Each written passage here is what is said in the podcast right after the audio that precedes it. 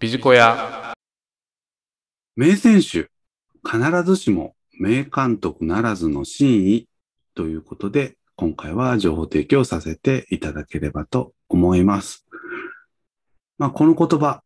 プロ野球の好きな方はですね、お聞きになられたことある方多いかと思うんですけども、まあ、今回はビジネスの側面で改めてこの言葉を捉え直してみていければなと思いますので、よろしくお願いいたします。今回ご紹介する名選手、必ずしも名監督ならずというこの言葉なんですけれども、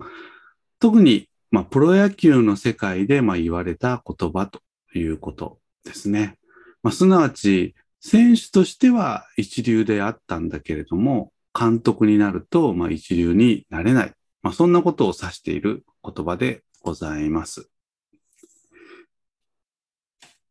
この言葉を改めて考えてみるにですね、なぜ選手の時に一流だったのが監督になるとうまくいかないんだろうかということをこう考えてみますとですね、やはり大きな理由はですね、その方の素質、すなわちポテンシャルがですね、おそらく他の選手と大きく違っていたのではないかなということなんですよね。まあ言ってみれば一流の選手というのはですね、言わなくてもわかる。すなわち、まあ、あうんの呼吸でやってしまうところがありますので、なかなかご自身のできることをですね、他の選手にうまく伝えるというのはやっぱこう難しいというところがあるのではないかなということなんですよね。すなわちこれはプロ野球の世界のみならず、ビジネスでも同じなのではないかなと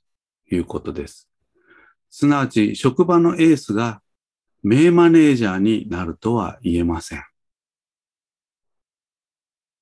例えば、職場のエースの方はですね、他の方に仕事を任せられない、まあ、そういった傾向もあるのではないかなということですね。ついつい自分でやってしまう。ですから、名マネージャーになるためにはですね、やはりメンバーの方に仕事を任せること、これがまず第一歩になるのではないかなということですね。そして、この仕事を任せるときに、きちんとコミュニケーションをして任せられるかどうかですね。実はこれは、プレイヤーの時には教えられておりませんので、マネージャーになった時に、きちんと改めて知識付与ですね。コミュニケーションに関する知識付与。こういったものが求められます。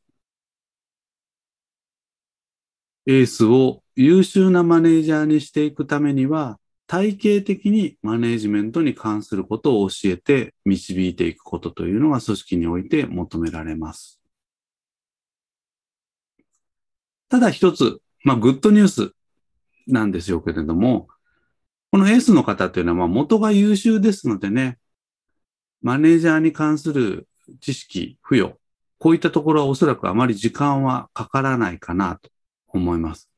ですので、ま、あとは試行錯誤をしていくこと。こちらの方にですね、しっかり時間をかけていく必要があろうかと思います。名選手、必ずしも名監督ならず、この言葉をですね、ぜひ胸に皆様の職場におかれましても、ぜひマネージャー、育てる意識、こういったところをですね、ぜひ持ち続けていただければなと思います。以上、名選手、必ずしも名監督ならずの真意ということで情報提供させていただきました。